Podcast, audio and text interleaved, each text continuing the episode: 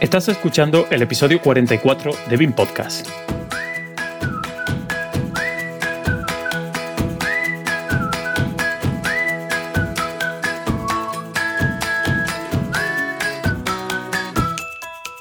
Tras haber dedicado algunos programas monográficos a Revit, Alplan, ArchiCAD o Edificius, hoy hablaremos de otro modelador BIM, Cipe Architecture.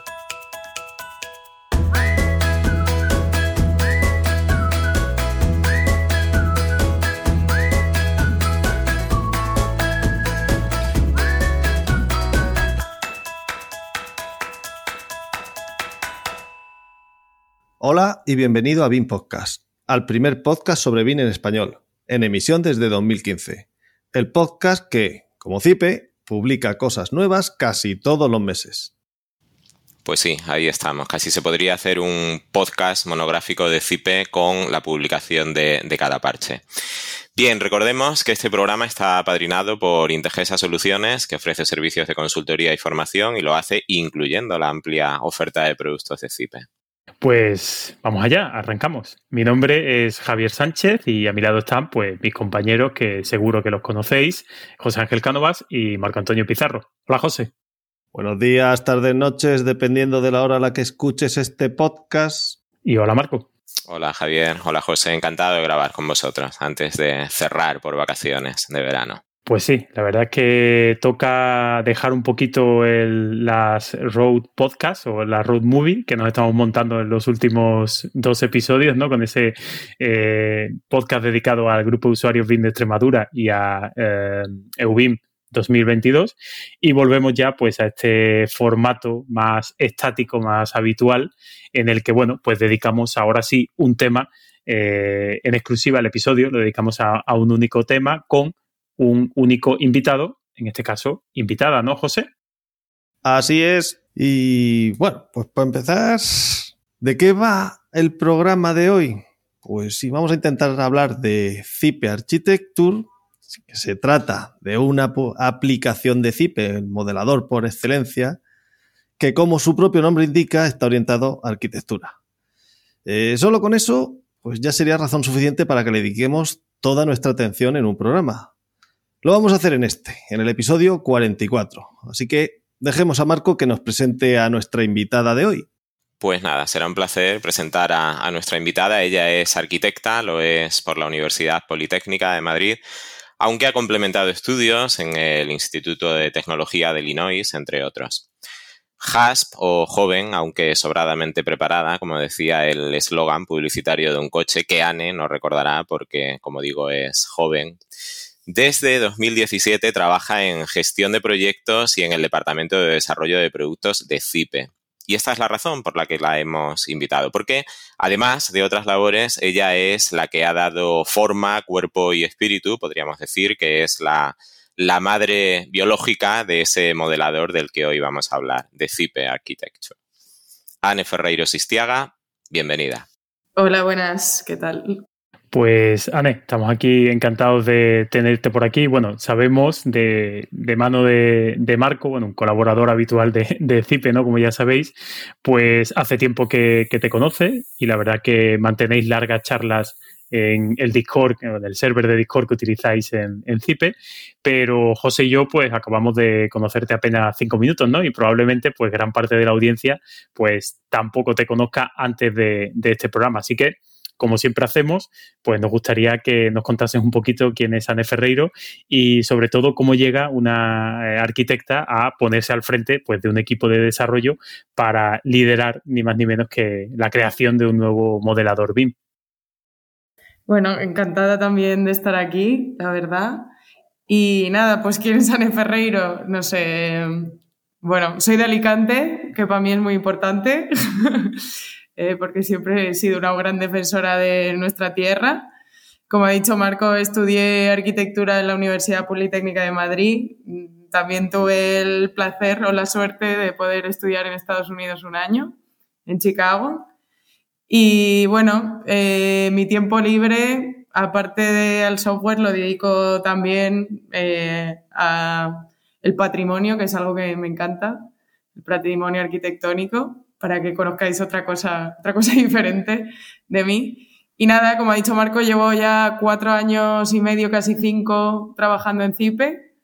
He de decir que ha sido de alguna manera mi primer trabajo oficial, porque todo lo que había hecho antes era, bueno, los famosos internships, ¿no? Que muy oficiales eh, al final no son. Eh, tuve la oportunidad de trabajar en un estudio en Madrid mientras estudiaba al final de la carrera en el PCC y luego en otro en Chicago también cuando estuve allí. Y bueno, no sé, un poco esa Sane. Muy bien, pues eh, nada, vamos a comenzar. Como siempre, vamos a introducir esos tres bloques en que no sabéis que nos gusta em, dividir nuestro programa. Y vamos a intentar, pues, eh, en este caso también establecer un primer bloque introductorio en el que hagamos una aproximación, podríamos decir, metafísica o, o pseudofilosófica, en la que te vamos a hacer preguntas del tipo por qué CIPE crea un modelador arquitectónico, en qué eh, se parece o se diferencia CIPE Architecture de, del resto de aplicaciones que puedan existir para el modelado BIM arquitectónico, para quién se crea esta aplicación. Eh, un segundo bloque en el que ya hablaremos de especificidades de la aplicación, cómo funciona esta herramienta, cuáles son pues, eh, los procedimientos o flujos de trabajo habituales. Y un tercer bloque importante en el que vamos a hablar sobre interoperabilidad. Cipe Architecture se integra en un ecosistema de herramientas propio de Cipe, Beam Server Center, que no obstante, pues también abre las puertas a, software de terceros. Quien no conozca, em, bueno, esta estrategia de Cipe, quien no conozca Beam Server Center, le recomendamos encarecidamente que escuche el episodio 26, en el que el director de desarrollo Ángel Herrero Castaño hizo una magnífica exposición sobre cómo Cipe y Beam Server Center entienden y aplican la metodología BIM, ¿eh? sobre todo desde el punto de vista técnico y colaborativo. Bueno, pues interoperabilidad con eh, Cipe Architecture. En este tercer bloque hablaremos de cómo lo hace, cómo lo hace esta herramienta, cómo lleva a cabo esa integración y cómo tiende puentes hacia otras herramientas. Así que bloque 1, introducción, bloque 2, características y bloque 3, interoperabilidad. José, adelante con el bloque 1. Vamos para allá. Yo voy a empezar por lo básico, basiquísimo, porque veo que aquí no hay acuerdo. Eh, el mayo pasado, como saben nuestros oyentes, estuvimos en EUBIM y allí CIPE asumió un papel muy protagonista de la mano de Benjamín González y de Afonso Solac. Y se habló mucho de BIM Servant en general y de CIPE Architecture en particular. Y de las charlas pasamos a los corrillos en los pasillos. Y aquí cada uno pronuncia como le da la gana. ¿Cómo llamamos a la aplicación? Porque por inercia, Cipe Architecture. Sí, es eh, un poco eh, difícil si eres castellano parlante, ¿no? Nosotros lo llamamos Cipe Architecture, pero claro, eh, no todo el mundo puede poner ese acento. ¿Por qué le habéis puesto el nombre? Marco lo llama Cipe Arquitectura y bueno, la idea era un poco que como tenemos esta vocación un poco internacional ahora, ¿no? La de, la de que el programa mm, en ese aspecto llevase un nombre internacional y no un nombre solo en castellano, ¿no? Eh, pero bueno, nos pasa lo mismo con lo de CIPE, ¿eh? Si en algunos sitios donde trabajamos en inglés es SIPE o va, cada uno se inventa un poco el nombre. Mientras sepamos, que sepan quiénes somos, todo, todo va bien. que pronuncien como quieran. Y, esa pregunta era importante, pero la más importante, porque aunque esté feo hablar de dinero, pues vamos a hablar de dinero. ¿Cuánto vale CIPE? ¿Cuánto cuesta comprar CIPE Architecture? Pues eh, CIPE Architecture es, es gratuito. Eh, eh, la idea un poco que teníamos era que estábamos viendo que que todos los clientes que teníamos estaban teniendo bastantes problemas para entrar un poco en este mundo BIM, ¿no? Y queríamos darles una puerta, ¿no? Que por, lo menos no les costase dinero, ¿no? Eh, es verdad que después van todas las aplicaciones de Cipe que, complementan, ¿no? A Cipe Architecture, pero que esa primera aplicación eh, nos parecía que era una manera de, de decirles que, bueno, que estamos interesados en que entren en el BIM y que lo queremos tanto que vamos a dar esa aplicación de manera gratuita, entre otras que tenemos también.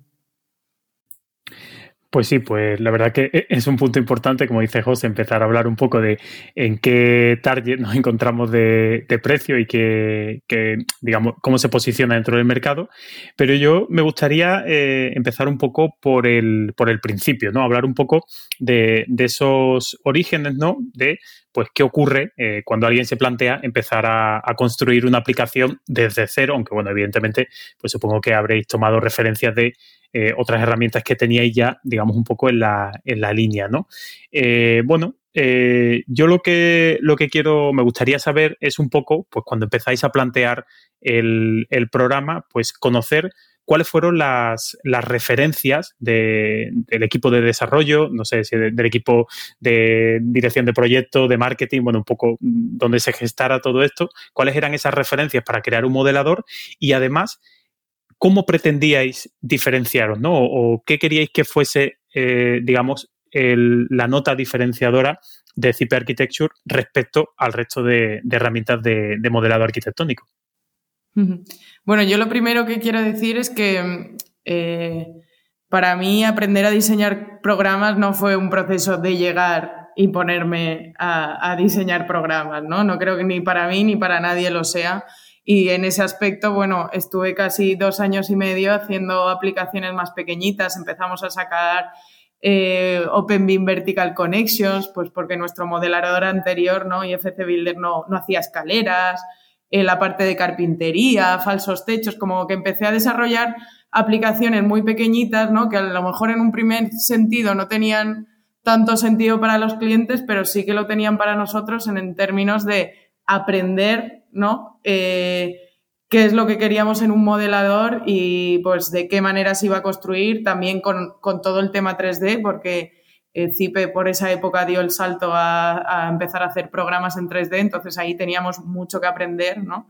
Antes de dar el salto a crear un modelador completo.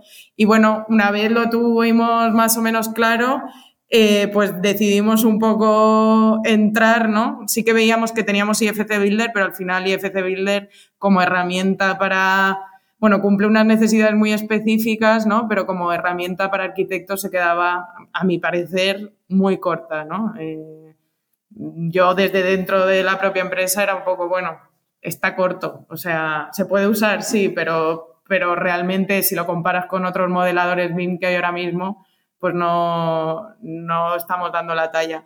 Y ahí salió un poco con todo el equipo de desarrollo empezar a hacer este CIP Architecture eh, me pidieron a mí un poco que, desarrollase la idea, ¿no? Porque al fin y al cabo, como arquitecta, pues era la que tenía un poco más de control sobre los programas que ya existían. Y bueno, para mí fue fundamental. Yo eh, acabé la carrera hace cinco años, no hace mucho. Eh, durante toda la carrera, pues había había tocado muchos programas, ¿no? Había tocado pues desde AutoCAD, que obviamente era el programa por excelencia y con el que hice el proyecto fin de carrera en su mayor medida, sobre todo las láminas finales, pero bueno, luego había tocado SketchUp, había tocado Rhino, había tocado 3D+, eh, también había tocado SolidWorks porque, eh, bueno, a través de mi hermano, eh, VRay, aparte Photoshop, bueno, siempre, yo siempre lo digo, pero creo que los arquitectos pues tenemos una visión del software bastante amplia y bastante avanzada respecto a otras, parece que no, pero respecto a otras profesiones, ¿no? O sea, siempre nos hemos visto obligados a, usar muchos programas, ¿no? Pues de fotogrametría, de, nubes de puntos, de lo, que viniese.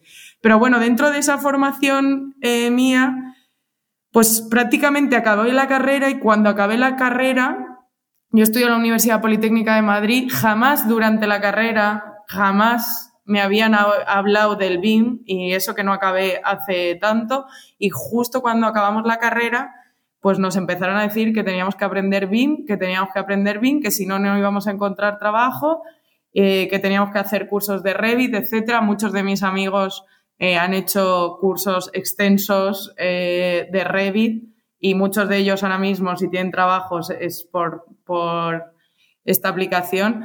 Pero bueno, a mí como que me dio un poco de rabia, ¿no? En mi, en mi interior había un poco de rabia porque yo no me podía creer que después de tantos años no hubiésemos, o sea, mis conocimientos todavía no fuesen suficientes, ¿no? Como para modelar en 3D. Parecía que Revit daba un salto muy grande respecto a lo que yo llamo aplicaciones de modelado tradicional, acá eh, SketchUp, Rhinoceros, etcétera, y lo que eran las nuevas aplicaciones BIM, ¿no? Y entonces al final yo veía que era un modelado en 3D, pero no entendía muy bien eh, pues cuál era la diferencia, más allá que cuando me puse ¿no? a toquetearlas ya. Y bueno, un poco para mí esa fue una premisa, ¿no? Que, que, hacer que la gente que ya sabía modelar de alguna manera no sintiera que tenía que empezar de cero. Y la segunda premisa era que cuando empecé a tocar los programas me parecieron muy complicados. O sea, no entendía por qué hacían falta seis meses para aprender un programa, ¿no? Eh, o cinco meses, lo digo por algunas algunos cursos que estaban haciendo mis amigos. Y en ese aspecto, para mí, SketchUp, mm, bueno, lo usé durante la carrera, lo usé para el PFC junto con Rhino. Para mí, SketchUp siempre ha sido el programa por excelencia porque creo que mm, no se puede hacer mejor en el sentido de lo, lo poco complejo que es el programa versus los resultados que eres capaz de obtener con el mismo, ¿no? Para mí, mm, básicamente SketchUp me abrió el mundo al 3D y pues lo tenía eso siempre como referencia. Y bueno, me acuerdo que hice eh, una presentación en la que aparecían dos iconos, el de Revit y el nuestra aplicación IFC Builder, y por en medio caía SketchUp diciendo, bueno, esto es eh, en, en quien quiero referenciarme de alguna manera, ¿no? También. Y nada, pues de ahí ha salido un poco el programa. También el otro día le, comentaba a Marco que para mí una referencia siempre ha sido, aunque quede un poco fuera de, del plano de las aplicaciones, eh, los Sims.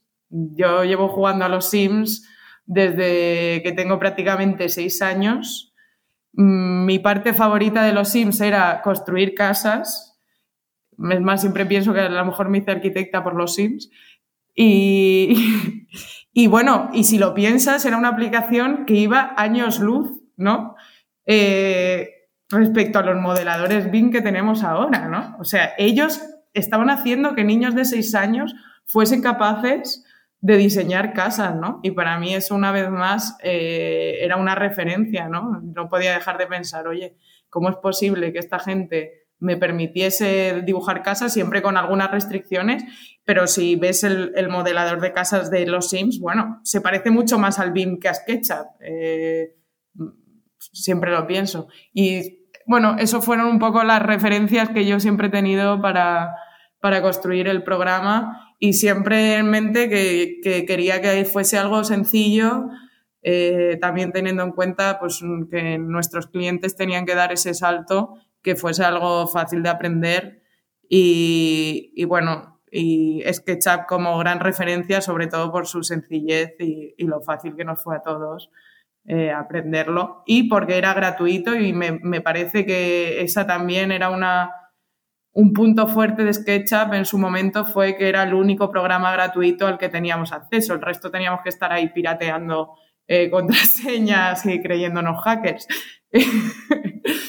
Pero sí, eso un poco es la referencia que he tenido. Muy bien, pues em, antes eh, se coló alguna frase en la que ya indicabas hacia quién podía estar orientada la, herramienta. Pero otra pregunta importante, yo creo, antes de empezar a hablar de las especificidades de, de Architecture, a mí me cuesta decir CIPE Architecture, normalmente a pie de calle en los cursos y tal, pues yo acabo diciendo CIPE Arquitectura, pero bueno, hoy, hoy mandas tú, así que has dicho que, bueno, ese es el nombre, así que CIPE Architecture. ¿A quién se orienta la herramienta? ¿En quién habéis pensado? ¿Cuál es el, como decía Javier, el, el target? ¿A gente que no ha dado todavía el salto al BIM? ¿A gente que ya ha abrazado la metodología? A usuarios de otros modeladores BIM en un momento dado, a usuarios de otras aplicaciones de CIPE. ¿En quién habéis pensado como usuario o usuarios potenciales de CIPE Architecture? Bueno, eh, nuestro primer usuario en mente siempre eran nuestros propios clientes, eh, que la mayoría de ellos todavía no han dado el salto al BIM, ¿no? O sea, estábamos buscando que esa gente que no ha saltado al BIM todavía que, sabe muy poco, pues eh, diese ese salto de la manera más sencilla. Luego, obviamente, si, si gente que ya usa programas como Revit, Archicad, tal plan, eh, pudiese tocar la herramienta y entenderla ¿no? en su sencillez, ¿no? Eh, yo creo que sería muy interesante. A veces sí, por gente que ha dado más salto al BIM, ¿no?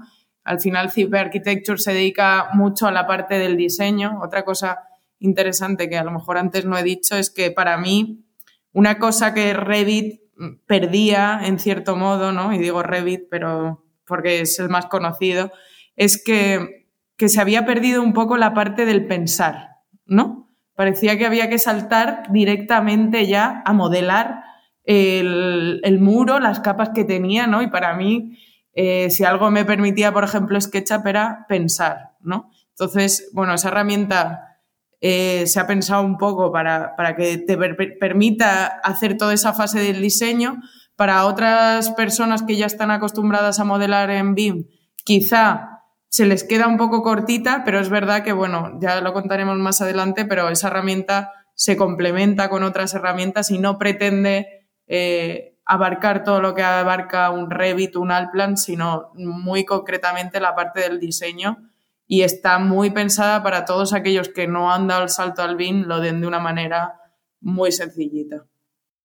Antes de comenzar el bloque con más chicha, en el que vamos a hablar de las características de la aplicación, y como ya sé que en este punto le habrá picado el gusanillo a alguien, para poder conocer más en profundidad la aplicación o tomar un primer contacto, ¿a dónde debe uno dirigirse para bajarse, descargarse la aplicación? Bueno, la aplicación se descarga desde Bin Server Center, binserver.center, y ahí en la parte de la store, eh, bueno, podéis encontrar un montón de aplicaciones, entre ellas CP Architecture. Solamente hay que crear un usuario, que es gratuito también. Te creas un usuario, descargas la aplicación y, bueno, desde esa propia página también vais a poder acceder a todos los recursos eh, que tenemos de vídeos, eh, artículos, etcétera, para, aprender eh, cursos. Eh, como, como recursos, eh, porque no nos dejáis solos ante el peligro, entiendo. ¿Hay material formativo a disposición de los posibles interesados? Claro, claro, o sea, eso era también una parte fundamental que quizá nos ha costado un pelín hacer, pero bueno, ya está ahí y vais a encontrar recursos de todos los tipos para, para la aplicación, para los vídeos explicativos cortitos de cada una de las herramientas, así como cursos. Hay un, curso ahí eh, de Marco en Udemy, ¿no? Eh, que está muy bien eh, y que es gratuito, donde explica la, la aplicación de una manera más completa, ¿no? Perfecto, pues vamos a cerrar ese primer bloque dedicado un poco a la presentación, ¿no? Ya sabemos un poco cómo nace, cuál es el público objetivo, dónde podemos localizar la aplicación y vamos ahora ya a meternos, como le gusta decir a Marco, manos en harina y vamos a empezar a hablar de eh, características y posibilidades que nos da el, programa, ¿no? Eh, al final, eh, los usuarios, pues somos como somos y cuando abrimos por primera vez un programa, pues lo que nos fijamos siempre, pues suele ser en el aspecto que tiene, ¿no? La interfaz, cómo se organiza. Entonces, bueno, sabemos que en un eh, formato como este, en un podcast de audio, pues eh, no es sencillo, no es tarea sencilla describir algo gráfico y menos una, interfaz, ¿no? Para siempre, para estas cosas con más detalle, pues siempre os remitimos a precisamente a esa documentación que tú acabas de, mencionar, ¿no? Pero ¿podrías intentar describirnos así a grandes rasgos, incluso eh, haciendo paralelismos con alguna que otra eh, aplicación que sea un poco más conocida, cómo se organiza, cómo es ese entorno gráfico de Zip Architecture y un poco cómo están organizadas esos grupos de herramientas, eh, si se parece al tradicional CIPCAD, tiene más que ver con CIPCAD MEP, es algo completamente diferente. Un poco hacernos un poco esa, esa presentación del, del programa desde el punto de vista gráfico. Bueno, el programa está mm, básicamente, bueno, la interfaz tiene la vista 3D, ¿no? Una cosa importante del programa para mí era que funcionase completamente en 3D eh, versus a lo mejor otras herramientas, ¿no? Que, que, siguen pensadas, ¿no? Pues Revit sigue más pensado para seguir modelando en dos dimensiones, ¿no? Seguir modelando en planta, aunque se pueden introducir cosas en 3D. Pero bueno, para mí era importante poder modelar completamente en 3D porque era lo que, lo que creo que era la gran ventaja de los modeladores 3D. Y, y bueno, luego el programa está dividido en tres pestañas, que son tres ideas muy claras. La primera es eh, la pestaña de, del sketch, ¿no? Eh, la pestaña del boceto.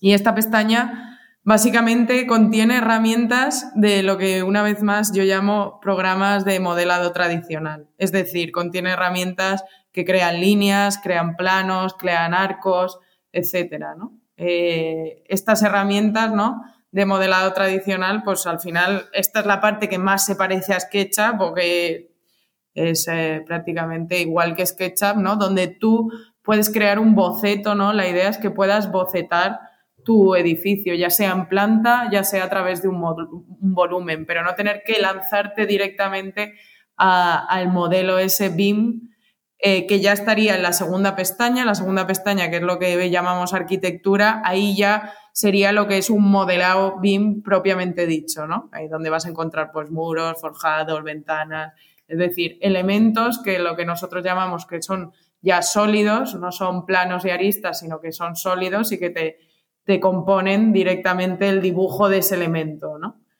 Eh, lo interesante es que el programa está pensado para pasar desde la primera a la segunda pestaña de manera muy sencilla, es decir, que yo a través de una superficie pueda construir un muro o un forjado o una ventana, ¿no? Con tan solo un clic. Así que de una manera esquemática podría tener eso, un esquema de, de mi edificio y luego de una manera muy sencilla puedo decir, bueno, esto que era un plano ahora es un muro, ¿no? O esto que era un plano ahora es un forjado. Eh, esa es una de las ideas fundamentales del programa. Eh, que además eh, pensamos seguir empujando todo, todo lo que podamos, ¿no? Eh, pues esto en vez de ser un plano es un muro cortina, ¿no?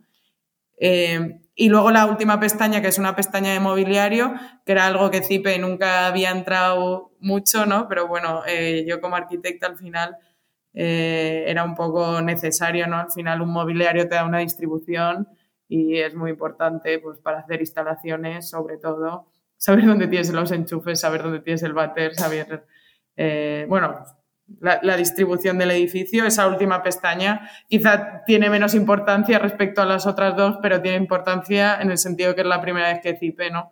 se lanza un poquito a esta parte de, de diseño en sí. Y nada, bueno, luego eso, tenemos el sistema de vistas. Como he dicho, el sistema de vistas es un sistema completamente 3D eh, ¿Eso qué quiere decir? Que, por ejemplo, cuando tú estás puesto en planta, ¿no? Estás viendo una imagen de planta, realmente lo que estás viendo es un corte del modelo 3D desde un punto de vista. Entonces, bueno, eh, incluso esa planta la puedes llegar a rotar, ¿no? Y verla en 3D, eh, esa sección del 3D, lo cual para mí, sinceramente, es muy interesante porque creo que, que los software estén tan tan encastrados ¿no? en dibujar en planta y no poder ver más allá, creo que es algo un poco del pasado y creo que el 3D está ahí para usarse.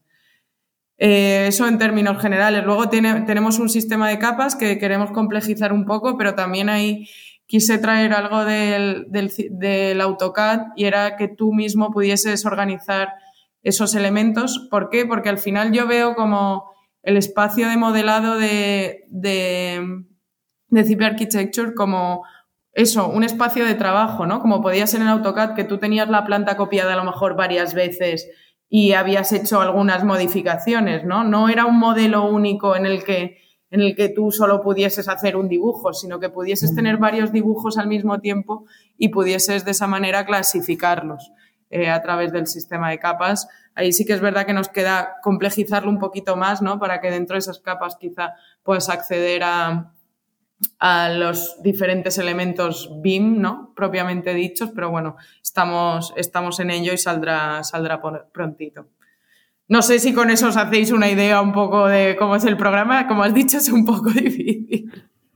No, sí, sí, desde luego yo creo que, está más, que claro un poco, sobre todo me, me, ha gustado un poco esa filosofía, ¿no? También de entender lo que dices, ¿no? De, oye, parto de un boceto, construyo, a partir de ese boceto lo convierto en elementos constructivos, trabajo en una vista 3D, porque es cierto que, al menos personalmente, a mí lo que más me gusta saber de un programa es un poco esa filosofía para después poder adaptarme a, utilizarlo, ¿no? Entonces, pues bueno, me parece que, es una, una filosofía con una curva de aprendizaje, yo creo que lo suficientemente suave, ¿no? Para que, bueno, pues para animar a los usuarios a dar ese, ese salto, ¿no? Desde luego. No lo toméis como desprecio, pero ah, tú abres Zip Architecture y te encuentras el mismo entorno de todo, o, pensado de la misma forma. O sea, primero un orden lógico en la creación de lo que vayas a hacer, sean instalaciones, sean estructuras. Y aquí, como has dicho, pues empiezas con el boceto, después las primitivas, muros, escaleras, y luego por último el mobiliario, aparte de la vista. Es bastante intuitivo.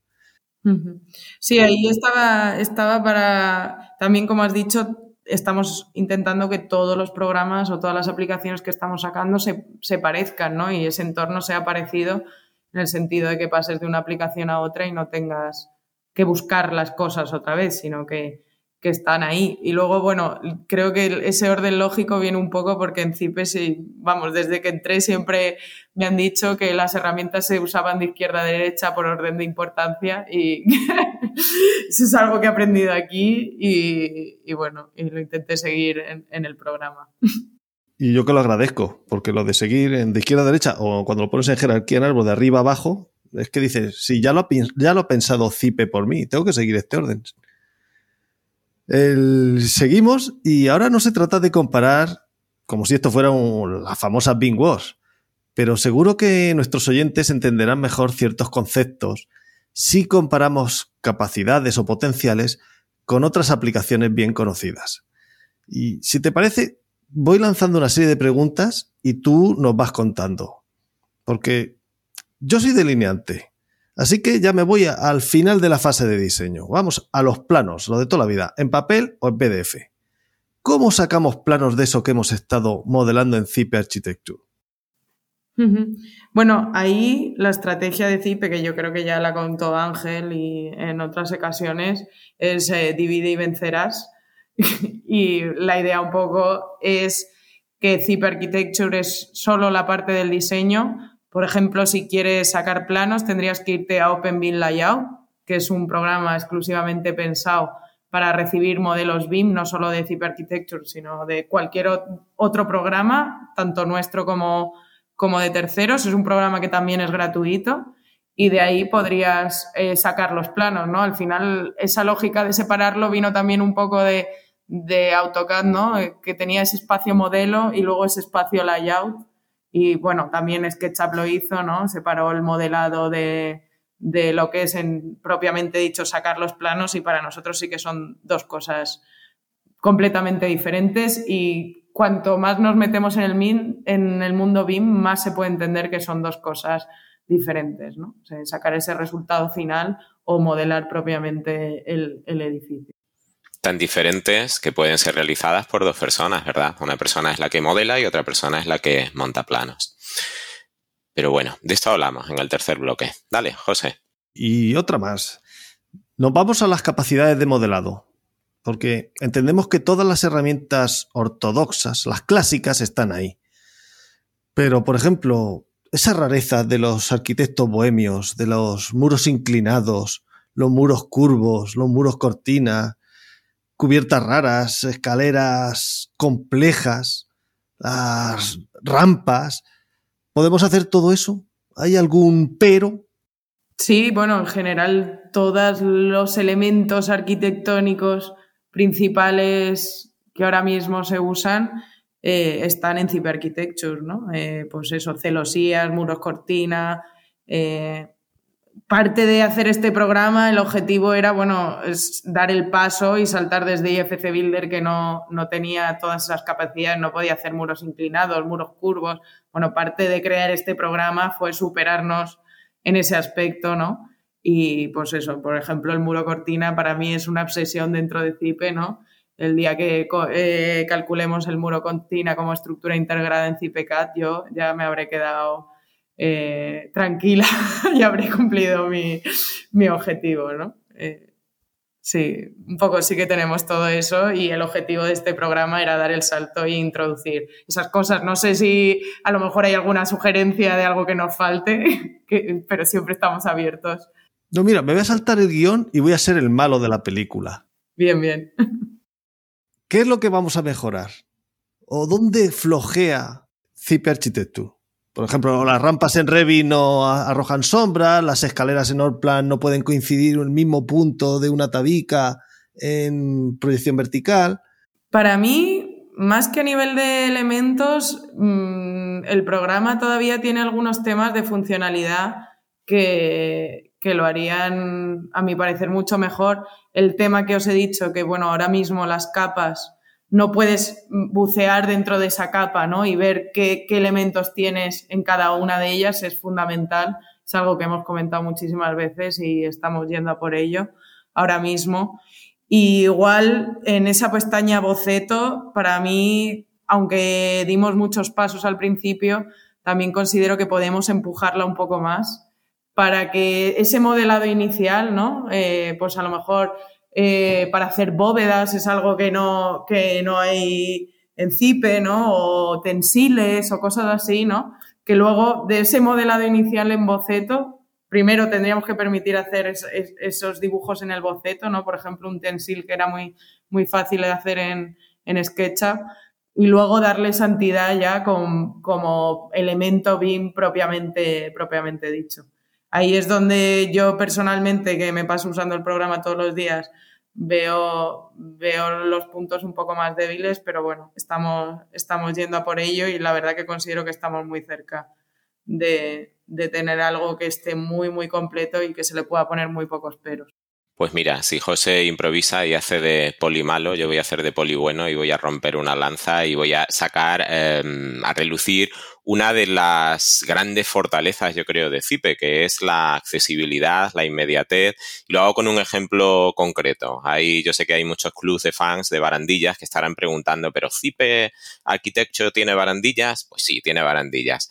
Em, en un ejemplo concreto, em, bueno, un proyecto del CESCAE me había tocado ahí modelar un, bueno, pues una rehabilitación de un edificio y em, en los planos de referencia que se nos daban aparecían unas barandillas modernas con el típico cable horizontal y no encontraba una herramienta para hacerlo. Se lo dije a Anne, oye, me vendría genial tener una barandilla de este tipo y tal. Al día siguiente me había enviado una nueva versión de CP Architecture con la barandilla con cables horizontales. Yo creo que esa es una de las grandes fortalezas de, de Cipe, eso, la inmediatez y sobre todo la accesibilidad. Intenta llamar Autodesk o Anemeshek para que te implementen no sé qué en una herramienta, a ver cuánto tardan. sí, a ver, nosotros ahí estamos muy abiertos y es más, estamos encantados eh, de que se nos digan, o sea, que se nos diga qué es lo que los usuarios quieren que sea el programa, ¿no? Y ahí, en cuanto me dicen cositas, yo enseguida intento cumplir deseos, que llamo. Más allá del desarrollo en general, luego tengo la parte de cumplir deseos y, bueno, estamos abiertos a que cualquier persona nos escriba y nos diga, oye, ¿por qué no estáis haciendo esto? Y enseguida lo estudiamos y, lo metemos si, si podemos. Y entiendo que habrá deseos y deseos, pero este en concreto, pues 24 horas. O sea, más rápido que, Amazon. Este fue deseo Amazon. hay deseos muy fáciles y hay otros deseos que, bueno, son, son más complicados. Normalmente, de todas maneras, los deseos más complicados tienen que ver con una línea de desarrollo que normalmente ya tenemos estudiada, ¿no? Y los deseos fáciles, pues suelen ser cosas como esta, ¿no? Que al final para nosotros es un, media hora del programador, ¿no? Eh, muy sencillo de hacer, pero a veces, pues bueno, o no se nos ha ocurrido o no, no hemos tenido el tiempo de dedicarle a eso, pero si nos lo piden, siempre es más fácil dedicarle tiempo, ¿no? Internamente en desarrollo, si te piden algo, un cliente, siempre es más fácil dedicarle el tiempo que si no lo piden y parece que solo lo estás pidiendo tú, ¿no? Pues mira, una, una más que estoy seguro que la habéis tenido que sufrir, lo de los deseos. Eh, sabes que los técnicos son muy más papistas que el Papa, ¿no? Es que mi diseño, mi grafismo me representa y tal. Yo quiero que la puerta se represente la batiente con rayitas. Y luego el técnico de al lado te llama y te dice, yo quiero que se represente como un triángulo, que le falta la base. Mm, ¿Peticiones de esas os han llegado? Sí, eh, por ejemplo, en tema de layout, sobre todo a la hora de imprimir planos, yo entiendo que es algo muy importante esta parte de, ¿no? Eh, mis plumillas, mis, eh, mis dibujos, cómo dibujo yo. Y claro que nos han llegado peticiones en ese aspecto. Ahora mismo, en el tema de Open Bill Layout, para mí lo fundamental sería que esas plumillas se transmitiesen también, que ya está hablado, al, plano de dibujo, ¿no? Sabéis que hay parte del dibujo que sí que se pueden usar plumillas, pero la parte que viene del BIM eh, puedes cambiar el, tema de los hatches, ¿no? De los rellenos, eh, adaptarlo como tú quieras, pero el tema de los grosores de línea, bueno, todavía es algo que tenemos pendiente, pero yo soy muy consciente que al final para imprimir era algo fundamental, vamos, eh, y que le da toda esa grafía personal ¿no? a tu dibujo, que también es algo muy del técnico, ¿no? De mi, quiero que mi dibujo se vea así, porque eso me, me distingue a lo mejor de otros. Pues sí, pues hombre, es una parte, es una parte importante, aunque bueno, ahí personalmente yo tengo la opinión de que deberíamos como técnicos, ciertos apartados deberíamos intentar estandarizarlos un poquito y, dejarnos un poco de, tanto artisteo eh, en pos de que al final haya más legibilidad, por ejemplo, en obra y ese tipo de cosas, ¿no? Pero eso yo creo que es una discusión que, no quedaría para un programa entero.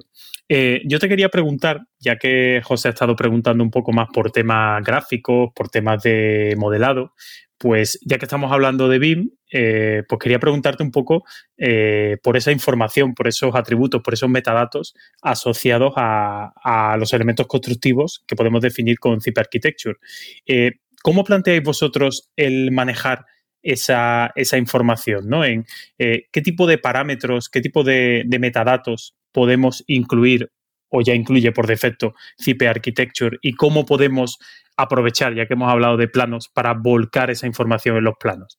Bien sea llamarlo etiqueta, leyenda o como, como queramos que se llame, depende del software. Bueno, eh, como, sabéis, eh, Architecture en ese aspecto sigue teniendo una aproximación muy sencilla en el sentido de que el programa en sí genera la información básica ¿no? de un muro, eh, va a generarte todas esas mediciones, va a generarte un espesor, pero no vas a poder ver, como lo ves en Revit o en Alplan, ¿no? esa descripción de las capas del muro.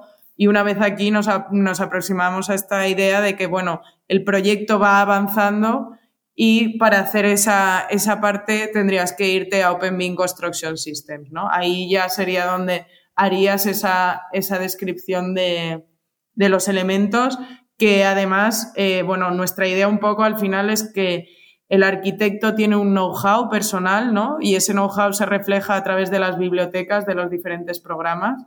Y bueno, que si tú te creas un flujo de trabajo interno en, el que esas bibliotecas, pues eso, el muro, el muro cortina que tienes en CIP Architecture lo tienes bien definido luego en OpenMe Construction Systems, cada vez que crees un muro cortina va a ser muy sencillo ir de un sitio a otro, ¿no? Solo con con compartir esa referencia en la biblioteca ya vas a poder, bueno, un muro cortina o un forjado, eh. Eh, de entre pisos, con compartir esa referencia ya vas a poder eh, tener esas obras, ¿no? Entonces, lo que siempre se dice del BIM es que la primera obra te va a costar más, ¿no? Y según tú vayas creando ese know-how, vas a poder hacerlo, ¿no? De manera más sencilla. Y luego, por ejemplo, en Open BIM Layout eh, tú vas a poder extraer, ¿no? Simplemente tenemos el, tema de, las etiquetas, pinchando en cualquier elemento, que esto sí que es una diferencia grande respecto quizá a otros modeladores, ¿no? Pinchando en ese elemento vas a poder extraer eh, toda la información que contiene el elemento y no solo eso, sino que esa información se va a actualizar.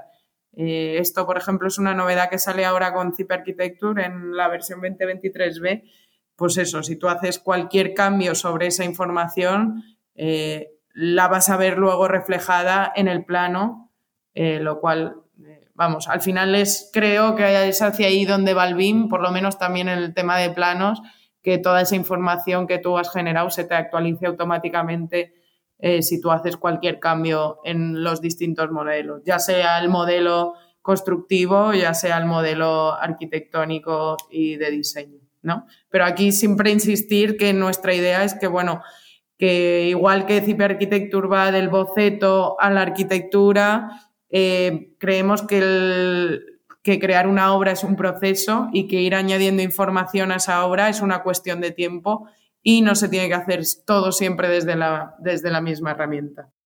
Muy bien, con lo cual, bueno, nosotros en, en Cipe Architecture generamos ese modelo conceptual, conceptual em, no tanto por la mm, limitación en lo que al detallado geométrico o arquitectónico se refiere, sino por, eh, como dices, en la cantidad de atributos. Em, nosotros vamos a generar los mínimos suficientes para que pueda continuar el proceso y ya se añadirá información, ya se añadirán parámetros, atributos en otras aplicaciones que vayan completando dando continuidad a ese modelo arquitectónico. Pero antes de salir, todo eso eh, vamos a intentar hablarlo en el bloque 3 de interoperabilidad, pero por ir preparando el terreno para el siguiente bloque. Em, sin embargo, sin abandonar las capacidades específicas de CIP Architecture. Te voy a preguntar por la interoperabilidad no BIM, entre comillas, todo esto, ¿eh? interoperabilidad no BIM de de Architecture. Es decir, archivos CAD, geometría 2D, geometría 3D pura. Podemos hacer cosas como entrar a CIP Architecture con plantillas CAD, algo que le interesa a mucha gente, o al contrario, podemos generar información CAD desde CIP Architecture. O, por ejemplo, y si queremos generar un render de nuestro modelo de Zip Architecture, ¿podemos hacerlo? ¿Podemos establecer todos estos flujos, vamos a llamarlos tradicionales, ¿no, bien, con Zip Architecture? Sí, bueno, esto es algo que se pide constantemente, ¿no? Eh, con Zip Architecture puedes cargar tu plantilla CAD, ¿no? Y usarla como, como base, ¿no? Para modelar. Eh, igualmente, el programa genera un DWG por planta al exportar eh, para poder usarlo en, en, el propio AutoCAD o en otras aplicaciones como plantilla de referencia. Eh, también OpenBIM Layout, que era algo que no hacía al principio y ahora sí que hace, es que ya genera esos planos elaborados también en DWG. por si quisieses ir a AutoCAD, no sé, con todo este tema de las plumillas y tal, a veces la gente eh, le cuesta mucho salir de AutoCAD en este aspecto. Y, bueno, eh, también eh, recientemente en esta versión 2023 hemos sacado el tema de exportar a FBX. para mí ese tema era fundamental, ¿no? También que CIPE diese un poco el salto ese y demostrase que, que de nuestros modelos se podían sacar renders eh, es una novedad que no está solo en CIPE Architecture, que se ha metido en absolutamente todos los programas de CIPE. Y bueno, desde todos los programas vais a poder ver que se puede exportar a DWG, a DWG 3D, a, imágenes, ¿no? a JPGs, PNGs, FBX, etcétera. Para nosotros sí que es importante ¿no? tener esa conexión con lo que se puede decir más tradicional o antiguo, también porque, bueno, al final muchos de nuestros clientes actualmente todavía se, mueven en esos términos y, bueno, darles las herramientas para que puedan, si quieren, seguir moviéndose en ese aspecto. Muy bien, pues si te parece sigo yo, sigo hablando de interoperabilidad, pero ahora ya de interoperabilidad BIM propiamente dicha. Nos metemos de lleno en el tercer bloque. Vamos a hablar de madurez BIM. Recordemos que, el, bueno, tal y como establece el marco normativo británico, pionero en todas estas cuestiones que se han ido normalizando o adoptando en el resto del mundo, em, bueno, pues cierto marco normativo, la PAS 1192, establece cuatro niveles de madurez BIM. Y estos niveles de madurez BIM no dependen ni, ni, de las herramientas a utilizar, ni de las características de los modelos, o bueno, dependen indirectamente. Pero sobre todo miden el grado de colaboración, el grado de compartición de información entre las distintas aplicaciones y los distintos participantes en un proyecto. Porque, ¿por qué no? Porque ni todo el trabajo de desarrollo de un proyecto puede ser llevado a cabo por una única persona, bueno, salvo caso extremo de una vivienda unifamiliar eh, desarrollada en el caso de, un estudio unipersonal, ni, eh, desde luego, un proyecto puede ser enteramente desarrollado con una sola aplicación, por potente o, capaz que ésta sea. Ya has hablado en este programa eh, y en ese, mm, creo que era el capítulo 26, en que nos, acompañaba Ángel Herrero, de la estrategia colaborativa de CIPE, de ese divide y vencerás, de ese desacople de, la información contenida en un proyecto. Pero en este programa de CIPE Architecture queremos que nos lo cuentes desde la óptica del modelo arquitectónico cómo utilizan el resto de aplicaciones del ecosistema de CIPE, de Bean Server Center o, incluso las aplicaciones tradicionales como CIPECAD. ¿Cómo utilizan el modelo arquitectónico generado por CIPE Architecture? Bueno, ahí yo creo que, los que nos hemos dado cuenta, ya con todo Ángel, ¿no? Un poco en, en CIPE es este divide y vencerás y que al final, bueno, para mí el modelo arquitectónico es la base de cualquier otro modelado que hagas posteriormente, ya sea de instalaciones, ya sea sacar los planos, ya sea, o sea, si no tienes la arquitectura del edificio, no tienes nada, ¿no? Eh, en ese sentido, para mí, CIP Architecture, eh, o, lo que otras personas podrían entender, ¿no? Que ahora mismo es Revit, ¿no? Eh, se compone de una serie de aplicaciones, que es lo que llamamos los Bean Essentials, ¿no? Que serían CIP Architecture, OpenBeam Layout para hacer los planos, OpenBeam Quantities para hacer las mediciones y OpenBeam Construction Systems para hacer la descripción constructiva de los elementos.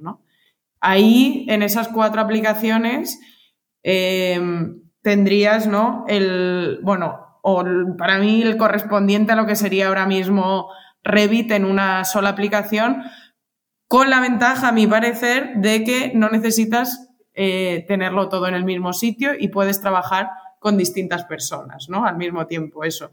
Pues al, final, a lo mejor quien compone los planos en un estudio eh, no es la misma persona que ha dibujado todo el proyecto, ¿no? Al final, una persona compone los planos y se fija que todas las plumillas estén bien, que todo esté bonito, que tal, porque hay que imprimirlo y, entregarlo, ¿no? Y en ese aspecto nosotros estamos siguiendo ese camino. Eh, luego, por ejemplo, la aplicación tiene una conexión que además mejoramos bastante en esta versión 2023 con CIPECAT, al ser CIPECAT una de nuestras herramientas, bueno, eh, de cabecera de CIPEN, consideramos súper importante ¿no? que todos esos pilares, los forjados, las vigas, etcétera, se leyesen en CIPECAT de, de lo mejor posible, ¿no? Los muros de carga, eh, etcétera. Eh, junto con las plantillas siempre, ¿no? Porque CIPECAD al final es un programa 2D y siempre vas a tener esas plantillas de referencia. Eh, para nosotros era fundamental. Lo mismo, os diría que los dos flujos que están eh, más cuidados ahora mismo son ese de CIPECAD y luego el flujo con CIPETERM, con toda la parte de térmica. Sabéis que para España tenemos CIPETERM HE Plus, que es un programa también gratuito, es un programa que, que nuestros clientes están usando muchísimo, ¿no? Y pues eso, por ejemplo, el reto que también conseguimos superar ahora en 2023 de el muro cortina tiene que llegar a Cipeterm y se tiene que poder calcular en Cipeterm, ¿no? Que parece que hasta que no creamos Cipe Arquitecture nos daba un poco igual eh, todos estos elementos, pero una vez que ya los sentimos como propios, eh, no es que nos diesen igual, sino que, bueno, estábamos más reticentes porque nosotros no los hacíamos, ¿no? Y ahora que, ya son nuestros, ¿no? De alguna manera los sentimos nuestros, pues ya, ya ese muro cortina, ¿no? Llega hasta Cipeterm y, y al, parecer añade un, plus, ¿no? A estas herramientas. Pero bueno, en general toda esa conexión eh, se está tratando de cuidar con todas las herramientas, ¿no? También las herramientas de instalaciones, etcétera eh, y poco a poco, ¿no? Nuestra idea es ir mejorando esa conexión para que si tú haces una obra desde Zip Architecture, eh, mm, te venga, por decirlo de alguna manera, cocinada eh, o bastante cocinada para el resto de herramientas. Ahí hay una cosa que estamos desarrollando, aunque diría que no está todavía en su mayor esplendor, que es todo el tema de las etiquetas normativas, ¿no? Eh, cómo pues, eh, poder darle a esos elementos eh, etiquetas o etiquetarlos de alguna manera según la normativa, ¿no? Pues, por ejemplo, etiquetar los espacios para la normativa de incendios. Al final vuelvo a lo de las bibliotecas. Si tú ya tienes esa biblioteca creada de los tipos de espacios y a dónde van y con sus normativas, ¿no? Ya tienes ese flujo creado, será mucho más fácil, ¿no? Pasar de un de un programa a otro y ese es un tema que sí que queremos explorar mucho en el sentido de que CIPE si alguna ventaja ha tenido siempre en tema de software es que en la especialidad es eh, justificación normativa, ¿no? Y creo que en ese aspecto vamos a empujar todo lo que podamos el programa hacia que el resto de programas que justifican normativamente la norma de España, pero no solo, también de Francia, Portugal, un montón de países de Sudamérica, eh, pues eh, funcione lo mejor posible, ¿no? Y dar ese extra que creemos que es al final el que realmente hace a los clientes comprar los programas de CIPE, ¿no? Eh, poder justificar esa normativa de una manera mucho más sencilla que en otros casos, y ahí yo siempre lo comento con Marco, que sí que lo veo o sea, si veo alguna ventaja competitiva CIPE clara, es que nuestra especialidad es justificación normativa y eso no lo vas a poder hacer con un Revit de la manera que lo vas a poder hacer con CIPE porque nos dedicamos a eso, básicamente. No nos hemos dedicado nunca al modelado, siempre nos hemos dedicado a la parte de justificación normativa y como decimos a veces dentro, la parte difícil está hecha, ¿no? Al final generar un modelador 3D en lo que es eh, cuestión de dos años pues eh, hemos podido generar una herramienta muy válida. En cambio, meter la normativa de estructuras para 30 países, pues es un trabajo arduo eh, y que significa muchos programadores picando mucho código durante muchas horas. Y esa parte ya está hecha, ¿no? Eso es lo que nos consuela, que esa parte ya está hecha y que la parte que a veces decimos nos queda lo fácil, que tampoco es tan fácil, pero... sí. Podríamos decir, Ani, un poco que simplificando mucho, ¿eh? ¿eh? nosotros, o sea, yo por lo menos siempre como eh, cuando me he aproximado y he hecho uso de, las herramientas de Zipe, pues siempre uno de los primeros pasos que suele hacer uno, pues bien sea ZipeCAD, Zipe 3D, eh, ZipeCAD MEP en su momento o cualquier programa de instalaciones, era partir de unas plantillas de WG de XF, ¿no? Podríamos decir, muy entre comillas, que Zipe Architecture lo que ha venido es a sustituir esas plantillas por un modelo BIM un poco más básico, pero suficientemente completo para servir de referencia al resto de especialidades, al resto de todas esas pequeñas o grandes herramientas que tenéis ya desarrolladas y que necesitan esa, esa referencia para, para trabajar? Sí, justo, o sea, lo que, lo que nos estaba pasando un poco, yo creo, fue que cuando empezó todo esto del BIM y quisimos dar el salto, ¿no? Al final parecía que todo venía o de Revit o de Alplan o de, ¿no? Y al final era, bueno, ¿por qué no tener nosotros esa parte de las plantillas? Al final también, si te fijas, tanto CIPECAT como CIPECAT generan un modelo BIM. Lo que pasa que una vez es muy sencillo, ¿no? No es que no generen modelo, lo, lo generan. Y Cipe Architecture era como, siempre decíamos un poco que parecía que nos faltaba la entrada al BIM, ¿no? Que teníamos todo el resto de cosas, pero esa entrada que era súper clara en otras compañías de software y era su principal target, por decirlo, de clientes, a nosotros nos estaba faltando y que al final estábamos dejando en otras compañías lo que a lo mejor podíamos hacer nosotros orientándolo siempre a, nuestro objetivo, ¿no? que es la justificación normativa a largo plazo. ¿Qué hay de la interoperabilidad fuera del universo CIPE? Bueno, Marco me ha puesto aquí universo CIPE, pero por mi afición marvelita, yo lo llamo y lo voy a seguir llamando el Cipeverso. Vosotros lo llamáis ecosistema, para mí es el Cipeverso. Imaginemos que queremos usar la referencia de un modelo generado con otro modelador, ¿vale? Dentro de Zipe Arquitectura. ¿Sería posible? ¿Podemos traernos ese modelo a Zipe Arquitectura? Bueno, tenemos el, universo Zipe, el Zipeverso está, bueno, se, genera a través de Bean Server Center, ¿no? Eh, ahí tenemos un par de herramientas que son, por un lado, el plugin de OpenBean Revit, el plugin de Revit, perdón, y el IFC Uploader, que nos sirve para subir cualquier modelo IFC.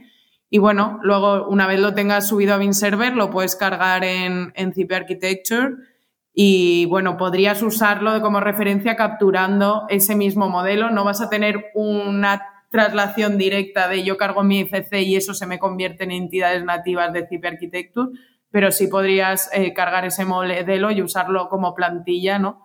Como si estuvieses eh, usando ahora mismo una plantilla CAD para capturar todo ese modelo. Todo eso es algo también una novedad que hemos sacado en la 2023, que además no es solo para CIPE Architecture, sino que, que traspasa todos los programas de CIPE, ¿no? Esa posibilidad eh, que antes también se podía, pero estaba como poco elegante, ¿no? Eh, hemos conseguido por fin hacerlo de una manera ya más elevante, donde puedas tener todas esas categorías del modelo, encenderlas, apagarlas, capturarlas. O sea que si queremos medir un modelo de CIPE Architecture con Presto IFC o llevárnoslo a Navis, es posible, por lo que me cuentas.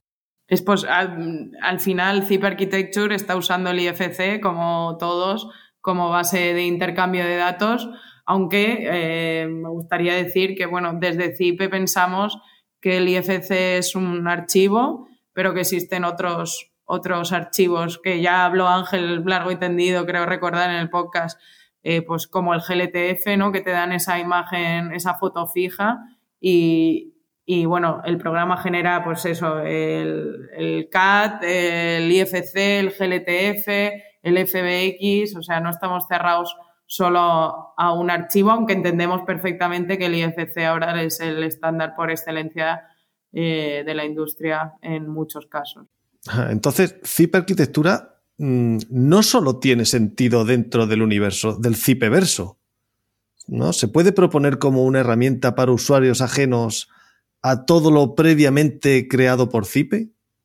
Sí, o sea, yo ese era un poco también lo, que queríamos, ¿no? Que se viese como una herramienta pues de modelado y llegado el momento poder llegar a compararnos, ¿no? Pues con esas herramientas Revit, Plan, Archicad, etcétera, Blender Beam, eh, que, que, nos dejase un poco eh, o que se viese un poco, ¿no? Que no estábamos cerrados solo a nuestra, a nuestra parte del modelado y de la justificación normativa, sino que tenemos estamos abiertos ¿no? y queremos que la gente use el programa también un poco para aprender BIM, ¿no? O sea, creemos que es un programa bueno para aprender o introducirte al BIM de una manera muy sencilla, más allá de lo que uses después, ¿no? Eh, pues con el plugin de Revit podrías llevarte CFC a Revit, luego Revit lo transformará mejor o peor en, en esas entidades nativas, eh, aunque hemos hecho, bueno, el plugin tiene ahí eh, cosillas hechas por nosotros para, que se traslade ¿no? lo mejor que puedas a Revit, pero bueno, podrías seguir modelando en Revit las instalaciones si eso es lo que,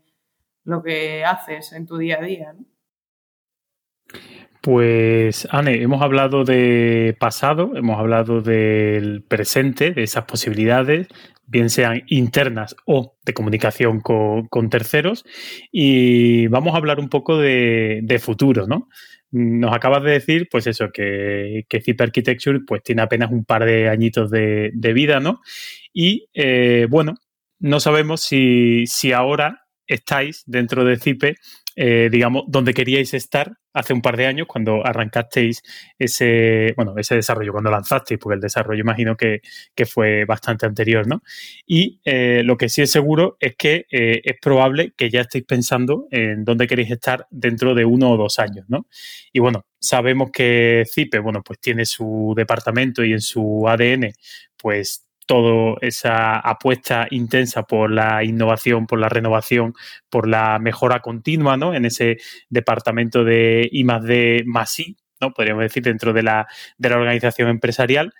¿Nos puedes eh, contar algún secretito, como dice José, alguna primicia un poco, algún secreto de hacia dónde eh, está yendo CIPE Arquitectura o en qué proyectos estáis pensando integrarlos o hacia dónde queréis avanzarlos?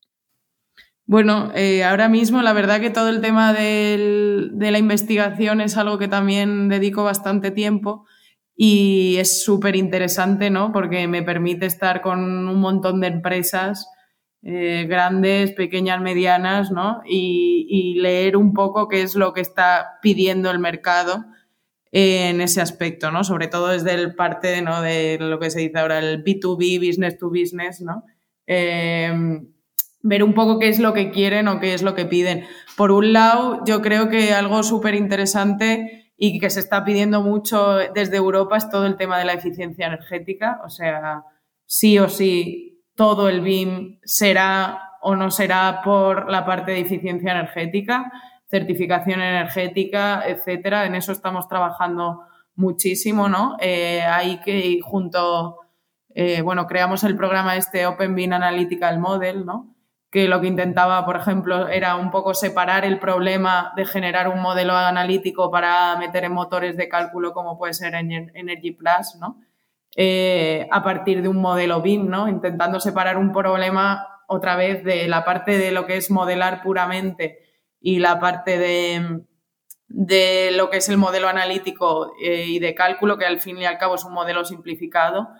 Eh, esa, por ejemplo, eso lo, lo, hicimos también un poco a través de BIM Speed, no solo porque era una idea que ya teníamos nosotros de antes, eh, también otro tema que está saliendo muchísimo es todo el tema del digital logbook o cómo el modelo BIM va a servir una vez más, pues eso, para justificar urbanismo, para justificar accesibilidad, para la justificación normativa y en eso nosotros eh, estamos encantados que, que, sea lo que está pidiendo Europa porque creemos que también una vez más el BIM será porque justifica algo o, o en sí mismo un modelo 3D eh, pues eh, tenemos que encontrar esa utilidad, ¿no? ¿Cuál es la utilidad real de esos modelos 3D y, en qué nos van a ayudar a mejorar nuestro proceso productivo, ¿no? Porque al final, si el BIM no mejora el proceso productivo, eh, se quedará corto, ¿no? A nuestro, a nuestro parecer y no llegará ahí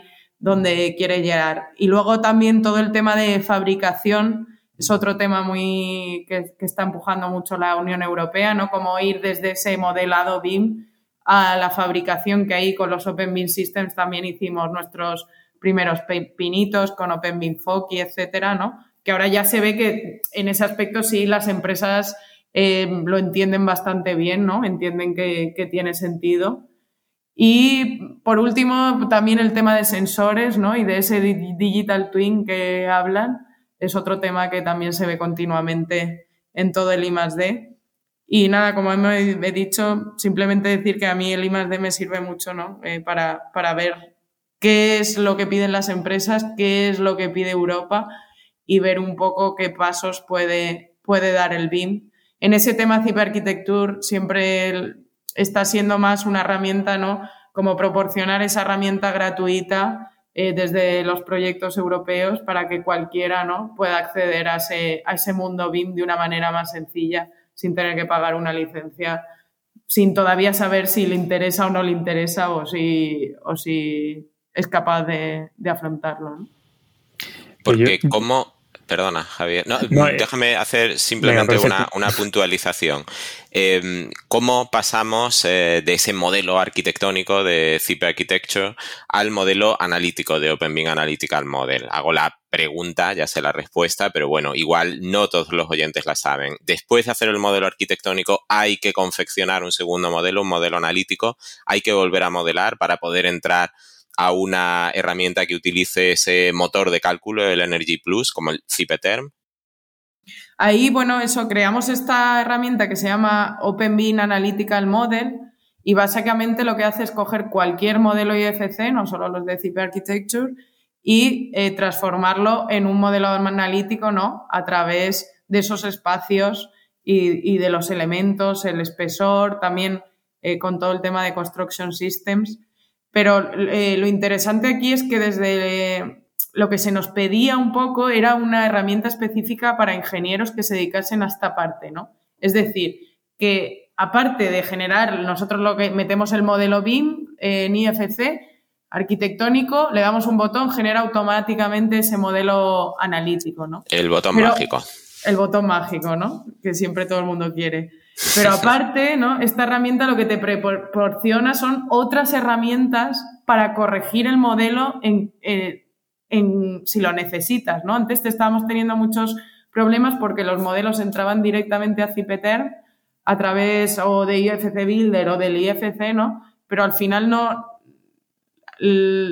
no podíamos generar ese modelo analítico correcto que el ingeniero estuviese seguro que todas las partes eran correctas, que todo se había transformado eh, fácilmente, ¿no? Y al final esta herramienta lo que te permite un poco, aparte de generarlo automáticamente, es tener el control en el caso de que tú quieras cambiar algo, ¿no? Para generar ese modelo analítico. Es como un modelador analítico. También podrías entrar y dibujar ahí directamente el modelo analítico si, si quisieses, ¿no? Esa era un poco la idea. Con el tiempo, eh, pues vamos perfeccionando el algoritmo automático, ¿no? Eh, pero siempre dando la posibilidad de que se haga manualmente por el ingeniero y que en caso de necesitarlo pueda, pueda corregir ese, ese modelo. Yo quería preguntarte, Anne, eh, saltándome aquí guion, que esto no, lo ha puesto Marco, pero creo que puede ser interesante, el, hecho de que Zip Architecture sea una aplicación gratuita, bueno, pues entiendo que eso, en cierta manera, condiciona o puede llegar a condicionar el ritmo de actualizaciones, el ritmo de sacar novedades, ¿no? Porque, bueno, entiendo desde el punto de vista comercial, bueno, pues que hay unas hojas de ruta, pues decir, oye, la versión 2023 de Zipe los grandes hitos van a ser esto y nos vamos a dejar para las revisiones, eh, para la C, pues nos vamos a dejar tal pequeña novedad de un software, para la F tal, hasta la G, la H, hasta la que lleguemos, ¿no? Eh, en el caso de Zip Architecture, al ser un software gratuito que no tiene por qué estar tan vinculado a, a lo mejor a esos objetivos comerciales de liberar una, una gran versión cada año. ¿Eso eh, os ha hecho replantearos el, el modelo de, eh, de incremental de mejoras versión a versión o, en cierta manera, al estar integrado dentro de, o sea, o al hacer uso de arquitectura de eh, ciertas herramientas que se van propagando por todo el Cipeverso, eh, todavía tiene un poco esas conexiones. No sé si me explico un poco el... Sí, sí, te, he entendido. Es una duda que, que, tiene mucha gente, ¿no? ¿Y por qué lo están dando gratuito, no? O sea, ¿qué ganan ellos en este aspecto, no? Y al final, bueno, lo primero que ganamos es eso, hacer que nuestros propios clientes ¿no? se animen a, entrar en el Cipeverso, pero también otra gente de fuera que no nos conoce, porque ahora el, eh, pues uno de nuestros objetivos ¿no? es darnos a conocer más allá de, de, los clientes que ya tenemos, se anime a entrar. En ese aspecto, en dos años y medio, eh, dos años y ocho meses, en ningún momento hemos parado de desarrollar la aplicación. Zip Architecture es una de las apuestas más grandes que ha hecho Zip en los últimos años. Y vamos, somos un equipo de cuatro personas eh, completamente, casi completamente dedicadas a esto, algunos, y, no tenemos intención de parar porque al final para nosotros, eh, bueno, esto es la entrada, pero es verdad que tenemos un montón de aplicaciones que sí que son de pago, ¿no? Y que realmente entendemos que de ahí y de toda la parte del bin server, que ya creo recordar que comentó Ángel un poquito, ¿no? Eh, bueno, de, todos esos datos del bin server, eh, bueno, tener nuestro modelo de negocio eh, por ese lado también, ¿no? Del bin server, de recopilar todos esos datos y al final creemos que dando la aplicación gratuita lo que estamos haciendo principalmente es conseguir usuarios y conseguir que la, marca CIPE se conozca más allá del mundo que tenemos ahora generado ya de por sí, que es bastante grande, pero bueno, el objetivo es llegar un poco más allá y, que nos conozca más gente y creemos que esta es la mejor manera. Y bueno, al final esta aplicación está soportada, ¿no? O el desarrollo de esta aplicación está soportada por el desarrollo de otras muchas aplicaciones, ya sea de toda la parte de instalaciones, de estructuras, incluso los Open Bean Systems de, de los diferentes, eh, uy, solo me sale la palabra en inglés, de los manufacturers, de los... De las sí, de los fabricantes, los sistemas de fabricantes. De los fabricantes, bueno, al final, de alguna manera, mm, todo ese cómputo está soportando el desarrollo de Zip Architecture y vamos, eh, es una apuesta muy grande de Zipe y si, ya lo dijo Ángel, pero bueno, eh, Zip Architecture seguirá siendo gratuito porque esa es la apuesta. Sí, yo, yo vuelvo a recomendarla. Quien no haya escuchado ese episodio, creo que era el 26, el de Ángel, él ahí lo explica muy bien. Es, bueno, pues un cambio de, de estrategia o de modelo de negocio en el que todo el mundo gana. ¿eh? Quizás no suena bien, pero de alguna forma el usuario de Zipe o cierto usuario de Zipe ha pasado de convertirse en cliente a convertirse en producto, entre comillas producto pues de todas esas aplicaciones, todos esos Open Bean Systems o sistemas de fabricantes en el que al final es Panasonic o Siemens o Ursa o cualquiera de las muchas empresas de fabricantes que hay ahí representadas y que son las que están pagando por el desarrollo de esas aplicaciones, las que permiten al usuario disponer de muchas aplicaciones de forma gratuita y algunas de ellas, pues como Zipe Architecture, que funcionan como puerta de entrada, como atractiva puerta de entrada a ese Zipe verso que por aquí en el chat interno ya le está proponiendo Javier a, José que pida royalties por el término. Es pegadizo, ¿no? Resulta pegadizo, sí, el verso. Oye, pues eh, evidentemente a Cipe le interesa que, que, que ese verso tenga cuantos más habitantes mejor, porque de eso ganamos todos, ¿eh? los usuarios, Cipe, por supuesto, y todas esas empresas pues que tienen una visibilidad que por supuesto resulta muy conveniente. Sí, o sea, se puede ver Zip Architecture también en un aspecto, siempre desde que lo pensamos es una herramienta de marketing también para, para Zipe y para atraer clientes y, decirles que estamos aquí, que tenemos un montón de herramientas disponibles desde hace, que llevamos desarrollando software desde hace más de 40 años, que sabemos lo que estamos haciendo y que, y que bueno, que se animen. Y Anne, ¿qué te está ocurriendo? ¿No, nos dan ninguna primicia, ninguna cosita que vaya a salir Cipe Architecture en los próximos meses? ¿O algo bueno, que en los próximos meses lo que os he contado, básicamente, tenemos dos desarrollos importantes. Uno sería mm, acabar de rematar esa parte del boceto con algunas herramientas eh, que sí que existían en SketchUp y que para mí siguen siendo importantes. Y luego, por otra parte, todo, todo el sistema de capas, complejizarlo un poco más para poder llegar a esas categorías, a los tipos, etcétera.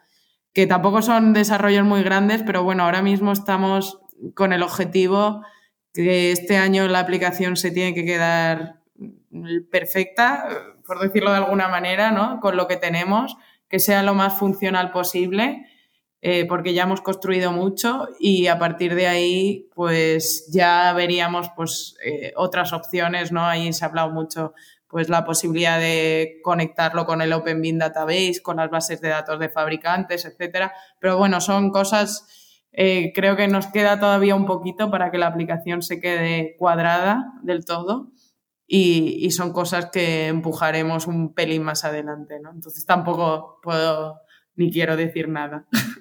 No, está bien, está bien. Me, conformo, me conformo con eso. Entiendo que siempre sin perder la sencillez, la, simpleza en el buen sentido de la palabra o la tendidísima curva de aprendizaje que es otro de los fuertes, yo entiendo, de la aplicación. Sí, sí, o sea, el objetivo también es hacer una aplicación sencilla y a lo mejor podréis ver otras aplicaciones o desarrollos más grandes en otras aplicaciones que en el propio CKP Architecture, que al final el objetivo es que se aprenda fácil y, creo que eso no lo podemos perder en ningún caso. Pues niños, nos hemos ventilado la charla. El guion que os he preparado con todo el cariño. La ANE profesional ya queda conocida. ¿Nos cuentas cositas, Ane, sobre ti? Venga. Con el test de Viero. Perfecto. Cositas como tu primer ordenador y tu último smartphone. Pues mi último smartphone tengo un Huawei P20 que ya tiene cinco años, que además compré de segunda mano. Y la verdad que llevo unos meses pensando a qué me cambio. Y de cambio ¿Por qué precio? y mi primer ordenador, la verdad que yo siempre en mi casa recuerdo tener ordenador. Hoy viendo la pregunta esta que me... porque ya sabía que la hacíais a todos. Eh, eh, le he preguntado a mi madre, ¿no? Yo me acuerdo del Windows 95, me acuerdo de conectar el Internet, ¿no? Y que hacía ruido. Es más, por ejemplo, una anécdota que tengo es que me acuerdo que en la guardería llevamos el ordenador de mi casa a la guardería para, para jugar. Tenía yo unos jueguecitos ahí, estuvo en la guardería dos o tres meses el ordenador para que lo pudiese ver todo el mundo. Entonces yo siempre recuerdo tener ordenador en mi casa. Mis padres, que ya son mayores, siempre han sido grandes usuarios, ¿no? De la tecnología a su nivel, pero grandes usuarios y, es algo que eso, el 95, el Vista, el 97, ¿no? Es algo que tengo ahí en la memoria de siempre los nativos digitales se nos han hecho mayores. Sí, sí, claro. yo siempre lo digo que si tengo alguna ventaja es que he crecido literalmente con la tecnología, ¿no? O sea, literalmente. Eh, he visto cómo iba avanzando según yo me iba haciendo mayor y creo que eso en algún aspecto nos da una pequeña ventaja. Sin duda. ¿Cómo lectora? ¿Libro de papel o digital? Eh, pues me gustan más los libros de papel, pero últimamente leo más por el ordenador, la verdad. Ni siquiera libro digital. Libro digital no tengo y si me refiero a leer en digital siempre es con la pantalla del ordenador delante, que lo hago mucho, ¿eh? Pues yo no puedo leer en la pantalla, me cuesta un trabajo tremendo. Como mucho tablet, como mucho. ¿Playa o montaña? Que, a ver, joder, macho. Eh, playa o montaña. Eh, pues eso, que no puedo elegir entre playa o montaña. Soy de playa porque soy de Alicante, obviamente, y la montaña siempre hay que ir. Y en general la naturaleza me encanta, ¿no? Y siempre que puedo hacer una escapadita eh, voy. Vale, pero aunque no te puedas decidir, un lugar concreto, tu lugar concreto favorito. Mira, ahora mismo favoritos tengo muchos, pero este, estas navidades he estado en Argentina y la verdad que me ha alucinado la cantidad de paisaje que hay, o sea, es inasumible. He estado por los Andes, eh, Bariloche, toda esa zona, es inasumible la cantidad de paisajes que hay, no, da tiempo y lo recomiendo 100%. Si podéis haceros una escapada, es alucinante. Una escapada de fin de semana, ¿no? Sí, no, un poco más. Entramos en terreno pantanoso. ¿Eres cocinillas? ¿Te gusta la cocina? Bueno, me gusta mucho comer. Cocinar me gusta a veces, no siempre. Algunas veces más que otras. Pero bueno, cocino, sí, sí, cocino. ¿Y tu comida favorita? Pues me encanta el marmitaco. Es algo que es muy de mi familia, que es del norte de España, y comer pescado. Y el marmitaco es algo que me sale bien y que me encanta, porque es un plato de estos que llena. Y la pregunta que va a hacer que te veamos de una forma o de otra. ¿La tortilla de patata es con o es sin cebolla? Con cebolla siempre, siempre. No, no comprendo que alguien pueda pensar una tortilla de patata sin cebolla, la verdad. En el cipeverso la tortilla tiene cebolla. esa. Dime una película, un libro y una canción. Pues a ver, un libro, voy a decir, eh, un libro que me marcó mucho fue El arte de amar de, de Eric Fromm Mm, una película. Las películas soy peor, he visto muchas películas, ¿no? Pero soy peor para elegir. No, no sabría. Eh, últimamente he visto un par de veces otra vez la de Quiero ser John Malkovich, que me gusta, me gusta bastante, porque es así un poco surrealista. Y canción preferida. No sé, yo escucho mucho rap eh, me, cuesta, me costaría mucho elegir, elegir una canción ahora mismo. Pero vamos, mi estilo, sí, 100% en Alicante y el rap eh, siempre hemos estado unidos. Nuestra primera rapera. bueno, siendo de Alicante tendrías que tener a, a Nach con sus efectos vocales. Claro, sí, pero no te voy a decir que es mi canción favorita, Nach, que, me pegan. yo sí que, sí que recomiendo, yo no soy rapero, pero sí que recomiendo a todo el mundo que escuche ese tema en concreto, si no lo conocéis, de Nach, Efectos Vocales. Es una canción hecha en tres partes y cada una solo utiliza vocales, todo con la A, todo con la E y todo con la O. Pues un enlace a las notas del programa. Venga. Lo pondré. Y me comprometo a escuchar rap. y terminamos con esa afición que te encanta, Anne. Pues eh, mi afición favorita es jugar al voleibol. Llevo jugando al voleibol desde que tengo 10 años. Lo sigo haciendo en, Primera Nacional y, bueno, a mí me da la vida y me permite dejar de pensar en todo y, y darle hostias a la bola, que se dice. de cuatro, de colocadora. Eso ha sonado, eso ha sonado muy vasco, ¿eh? soy un poco el comodín del público, digo, siempre. Soy opuesta, pero bueno, siempre me han usado para todo. Pues así acaba el test de Viero. Chicos, ¿tenéis algo que decir? ¿Despedimos? Pues yo, nada, yo no sé si Anne quiere añadir alguna cosa que se le haya quedado en el tintero o que se haya quedado con ganas de decir y que no le hayamos preguntado. Pues nada, la verdad decir que, que, para mí hacer este programa ha sido una experiencia única, ¿no? que nunca pensé desde un primer momento que me iba a dedicar a hacer software y que es una oportunidad increíble y que, que la verdad que estoy muy agradecida a CIPE y también con la gente que estoy trabajando, que son increíbles y que son súper excitantes todos los días, ¿no? Eh, tener a gente tan buena y, y esas conversaciones que tenemos y todo lo que aprendo día a día, que es lo que más me motiva, sobre todo de, de, hacer, de hacer software, ¿no? Que me da la sensación de que estoy aprendiendo siempre cosas nuevas y que no me aburro nunca. Pues eso, eso desde luego es, importante para mantener la, la, mente despierta y eso, la, el tener un entorno de trabajo que te motive, desde luego lo veo, lo veo fundamental está claro. Pues no sé, yo simplemente pues agradecerte el haberte prestado un lunes de julio, cuando estamos grabando esto, 4 de julio, 9 de la noche ya, a que, bueno, en lugar de estar disfrutando un poco de la playa o de no sé qué temperatura hará hoy por allí por Alicante. O dándole hostias al balón. O da, exactamente. Pero bueno, eh, agradecerte eso, este par de horitas que, que nos has reservado y, nada, decirte, pues como siempre decimos a todos los invitados, que, que, aquí tenéis vuestra casa y que lo que queráis, si algún día os levantáis con ganas de contar algo y de eh, desahogaros un poquito, pues aquí nos tenéis para, para lo que necesitéis. Perfecto, muchísimas, muchísimas gracias por invitarme, la verdad que ha estado muy bien. Y no sé, Marco, ¿alguna cosita que, que quieras Bueno, sí, el, el, el, sorteo de licencias de CIPE Architecture que íbamos a hacer a, para nuestros clientes, ¿no? que me has dejado por un momento así, digo, ¿pero qué está hablando? Digo, aquí no puede nada de sorteo. Mira, vamos a ser buenos y vamos a regalar a todo aquel que quiera una licencia de CIPE Architecture que entre en Bin Server Center, dejamos las notas Sin sorteo ni nada. Y se la descargue. Así que nada, que es broma, es gratuito, así que no hay concursos que valgan. Oyentes, descárguenselo, pruébenlo, un minuto de descarga y otro de instalación y funcionando. Es una aplicación que además de gratis resulta muy, muy, muy liviana. Tan y liviana ligera. como eso, sí.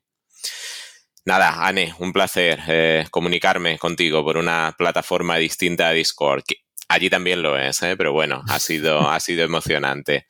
Gracias por acercarte a nuestro espacio. Nada, gracias a vosotros. ¿Alguna cosita, José, que quieras tú añadir?